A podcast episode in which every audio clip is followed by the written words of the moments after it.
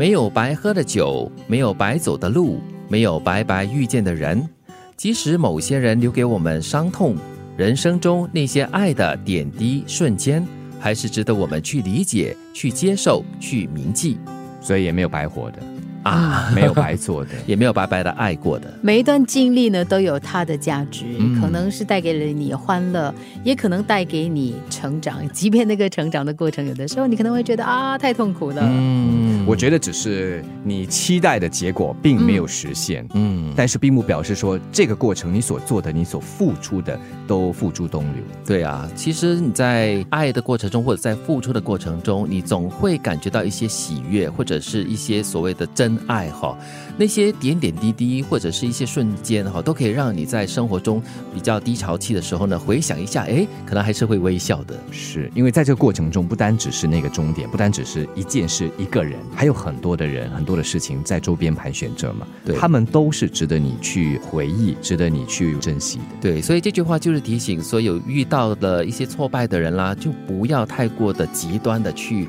悲观，或者是想到一边去，就说哎呀，这个世界是完全不值得留恋的。在消沉低落的时候，去做让你能够专注的事，去做能够一点点看到自己进步的事，哪怕这进步极其微小，对你自己却有一定的意义和激励作用。一小步一小步嘛，嗯不然的话一步登天难。特别是当你呃 消沉低落的时候，对，尤其是在你没有动力的时候，那一小步虽然很难很难，但是呢，如果你跨出去的话呢，你就会开始产生一种动力，对。你就会跑起来了。对，我觉得这个建议蛮好的嘞，就是在你意志消沉的时候呢，感觉生活非常的低潮，或者你工作上不如意的话呢，都可以去做一件可以让你专注的事情，嗯不管这件事情是跟你的工作，或者是跟你的生活上的哪一方面有没有直接的关系，都应该去专注的去做，因为这样子可以把你从那个悲痛之中，呃，转移出来那个注意力。是啊，就好像在跑马拉松嘛，通常是过了第三十四公里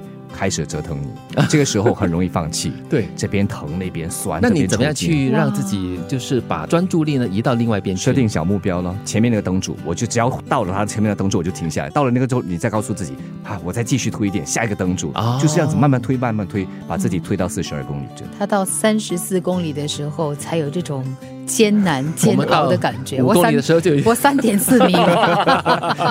那那是当年事了。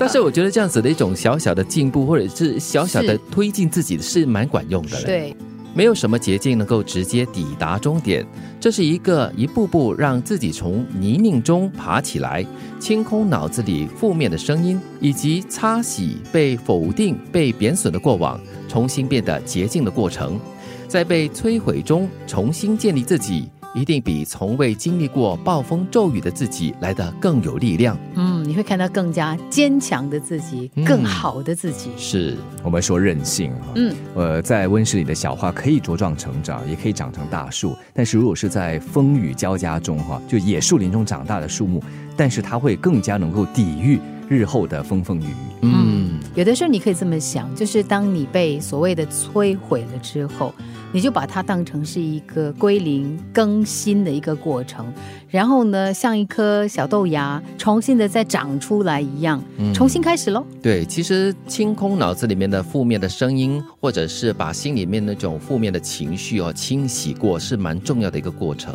在这个过程以后呢，你可能真的就可以看到阳光总在风雨后就出现了。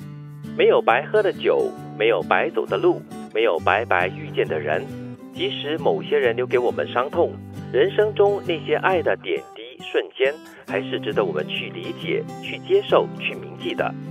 在消沉低落的时候，去做让你能够专注的事，去做能一点点看到自己进步的事，哪怕这进步极其微小，对你自己却有一定的意义和激励作用。